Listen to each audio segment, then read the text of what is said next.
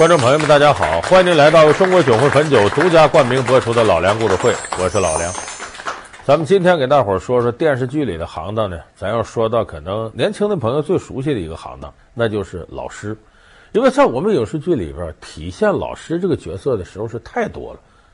因为谁小时候都上学，人这一生呢，可能要见过很多自己的师长，所以老师是影视剧里我们可能最为常见的一个形象。你要最近大家都知道有个老师比较火，这老师岁数挺大了，多大呢？有四百多岁了。我说这个你可能知道，这老师叫都敏俊，来自《星星的你》里边，说他从外星空来的，长得帅的都不行了，把一些学生给迷得五迷彩道。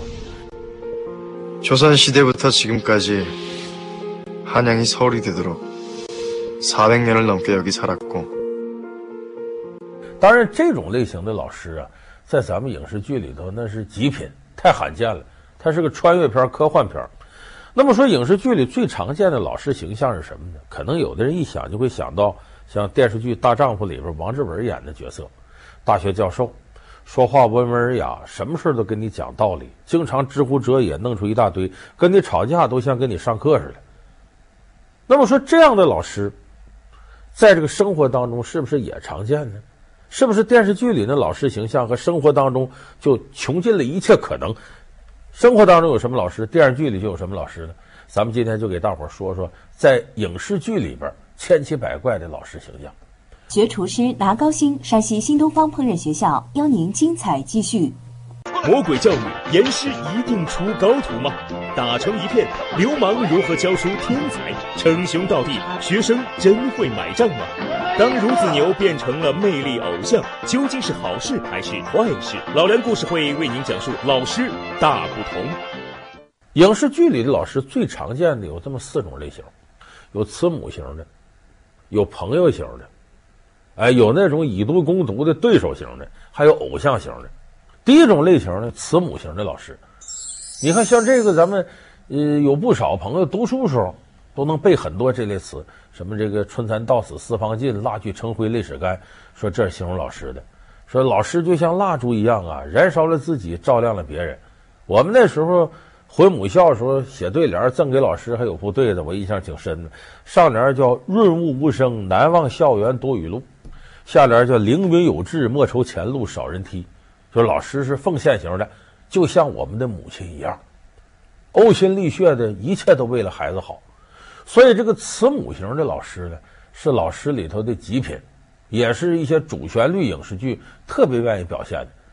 你像这里头有个经典形象，倪萍演的，那是两千零三年一个电影叫《美丽的大脚》。跟上来，跟上来，大爷大我，你不要吵了，快走啊！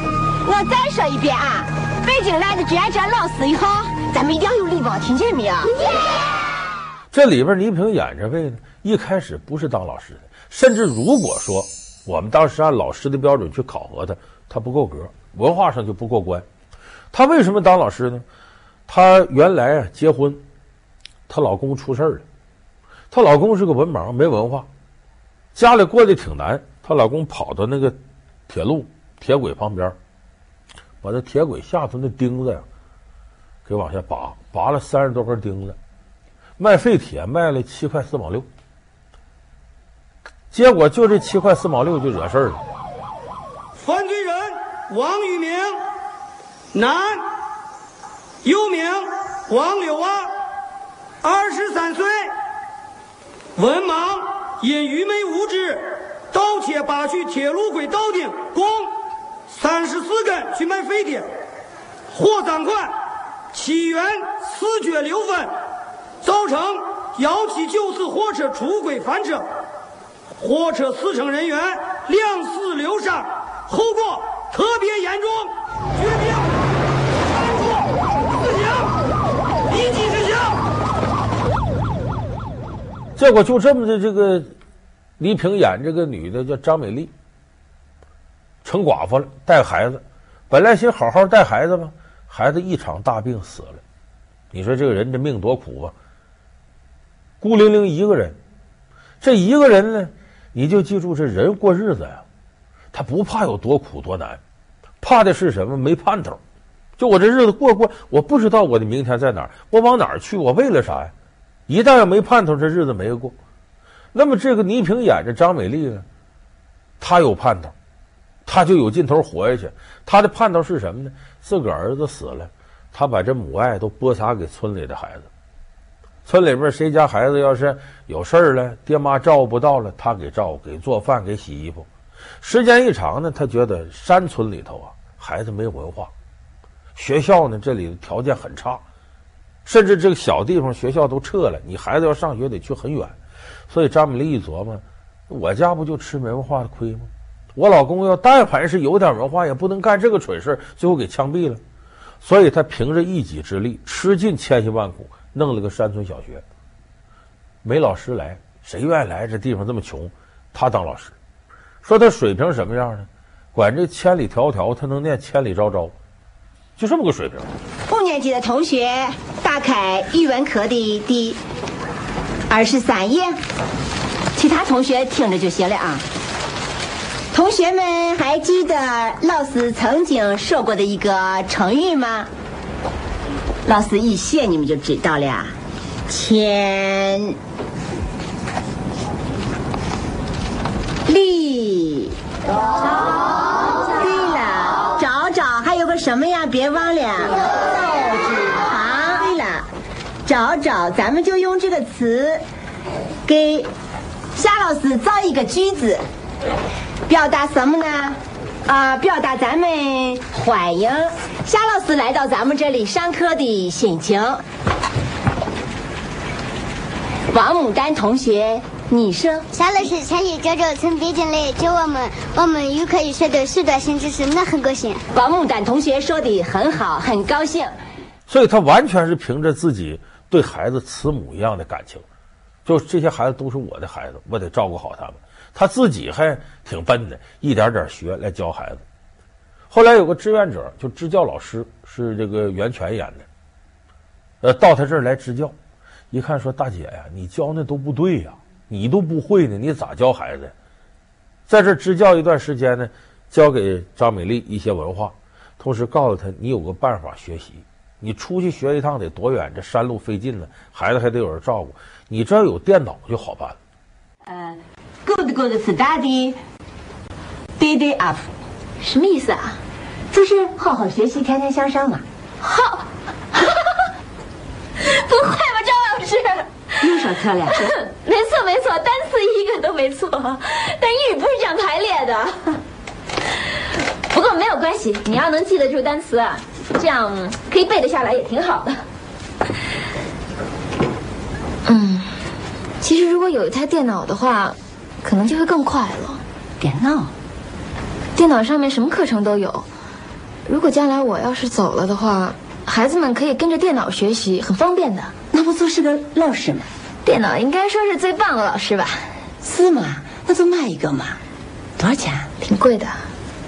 多少钱嘛？四五千块钱吧。就这么着，他一走，张美丽就琢磨：我得弄台电脑。哪有钱呢？那时候电脑便宜的都三四千块钱。那个时候，说这钱从哪儿出呢？地方政府、乡政府一急，说看你挺可怜，也真为教育事业。从很微薄的经费当中给他挤出一千块钱，剩这两三千咋办？这张美丽没办法了，所以说找赞助吧。村里边有个大款，说大款也就比一般人过得好点，干啥去？卖面粉的，哎，就给大伙面压个面条干啥？卖挂面，外号叫赵面粉，姓赵，赵面粉。找这么个大款，这大款呢，一想村里头这好事他不好，这个不给钱，都知道他有钱，但是给了他又心疼。这张美丽天天穷追不舍的找他，把他挤兑到这儿了。他说：“这么的吧，那个这钱我能给，但你得干件事儿。你干什么呢？一瓶二锅头，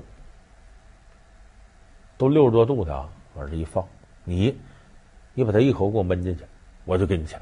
这你就说吧，这我们的电脑咋办呢？哎呀，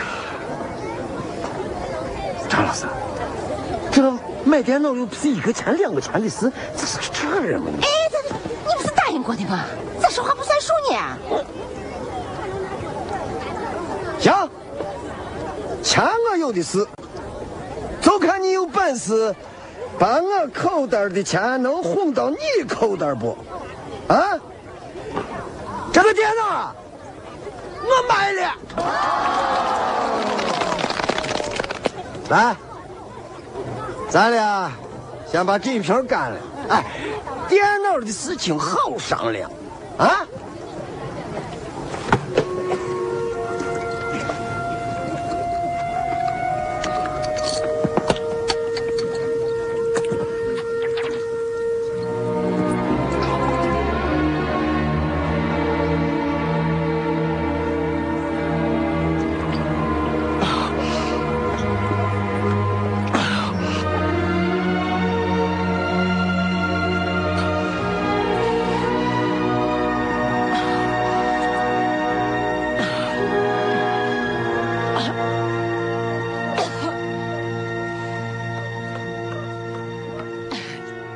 但是这个小事就看出这个人的很大的牺牲奉献精神。那么说这种方式现实当中管用不管用呢？过去曾经挺管用，但是现在的孩子咱都知道很聪明，家庭条件也好，而且眼界见识比我们小时候开阔的多。老师说他不一定信的，所以这个时候这小孩多少都有那么一点啊，你越管他，他越来劲儿。所以现在反映新时代教师形象里头，就出现了第二型、第二类型的，我们管叫朋友型的老师，就是跟学生能打成一片的。你看法国有个电影，两千零四年出的，叫《放牛班的春天》，里头有个老师叫马修，他去那个班呢，这班级就调皮捣蛋，学生有个性，学生就多。他背个包进去，这老师刚站起来的时候，校长来了，他说：“怎么回事？这不乱成这样？”这帮小崽子就要开始收拾这些学生，这些学生怕校长啊。你看孩子有个特点，神鬼怕恶人，这个人要恶他就怕，要善良他就不见得怕。小孩嘛，他没有明辨是非的标准。叫这校长一瞪眼睛，这孩子吓坏了，完了，我们挨打了，挨收拾。结果这个事一出，一看啊，这老师照顾我们，跟我们是一伙的。你看有这事他都不说是我们干的，都说是他的事没跟你们没关系。这学生在心里头就愿意把老师当做个朋友，咱们俩是一伙的。接下来这个马修老师循循善诱，教育学生啊，这个那个，学生肯信他。所以这就是典型的我们叫就朋友型的老师。老梁故事会为您讲述老师大不同。老梁故事会是由中国酒魂汾酒独家冠名播出。你其实这个朋友型的老师出现年头很长了。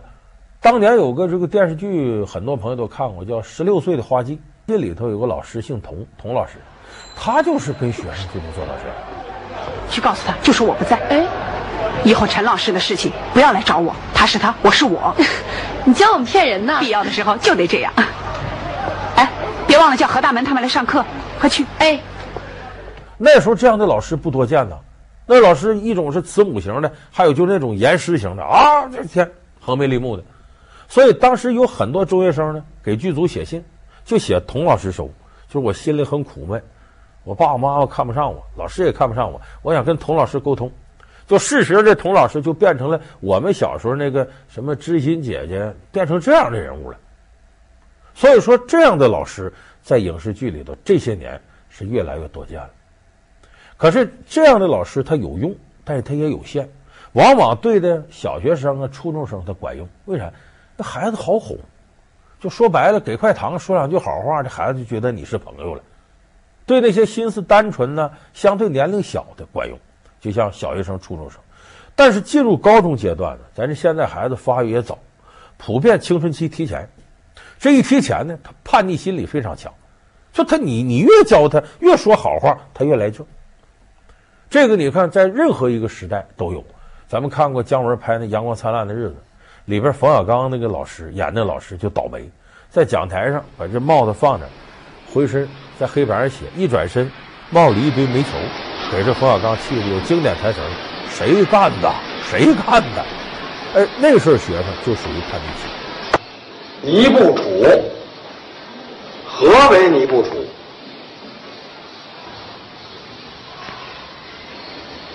北加尔湖以东的地区啊。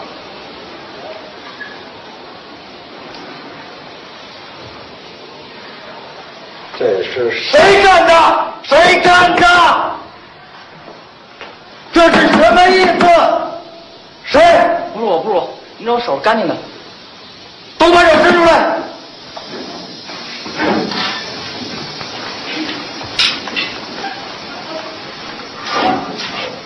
有活儿，你说。呃，算了，不说了。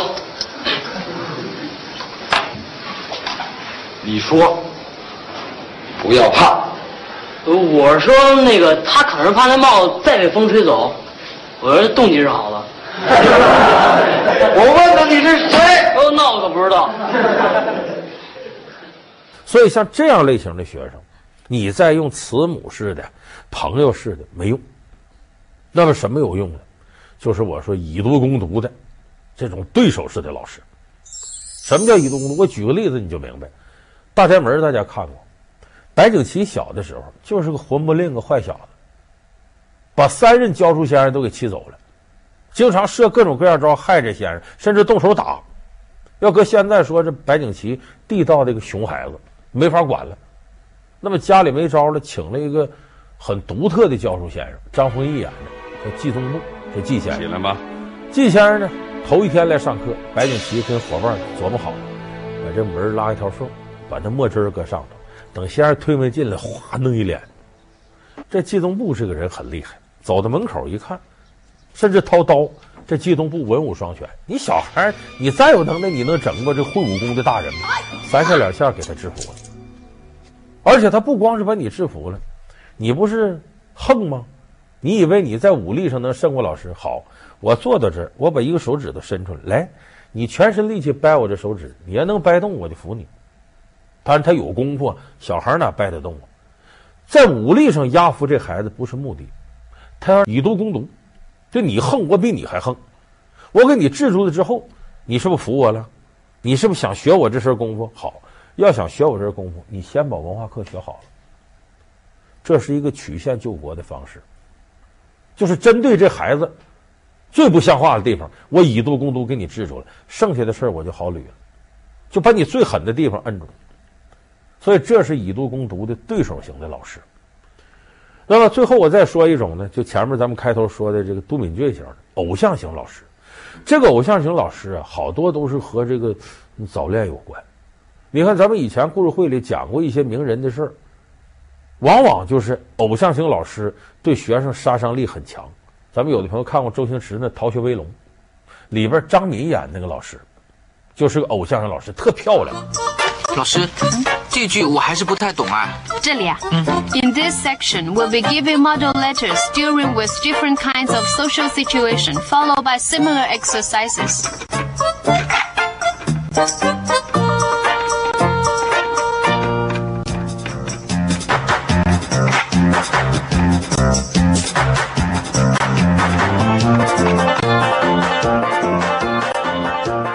这不是以前媒体报道也有过吗？好像二零一零年吧，说有个最性感的女教师叫朱松花，把那照片都亮上来，哎呀，穿着打扮很性感。说她一上课，学生全老实了。很多人就觉得说这老师不应该这样，就说你真漂亮，你也得往这个相对这个中庸一点打扮。那你上课你那么漂亮，学生就看你了，也不学习了。说再说老师穿着性感，这东西是不是轻浮啊？你不能为人师表，得跟学生有距离感吗？其实咱们看那些所谓的最性感老师，都是人家是教完课以后，没几个在课堂上就吊带低胸的穿，没有那样的。但是再一个，咱说偶像型老师对学生的影响微乎其微，为什么呢？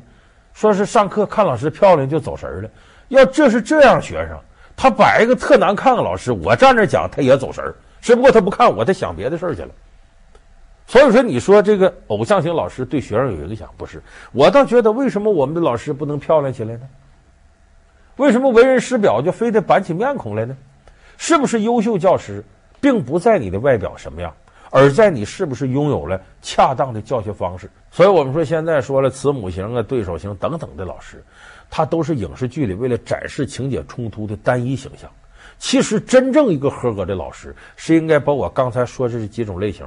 综合到一块儿来演绎，这个才能收到教学当中最好的效果。当然了，如此综合的老师，一个是难找，第二个是影视剧里头不可能只围绕着教学方法来拍，那否则成了教学纪录片了。它一定是展示人物的某一个侧面，所以我们在影视剧里是不可能看到当今社会最优秀的老师的形象。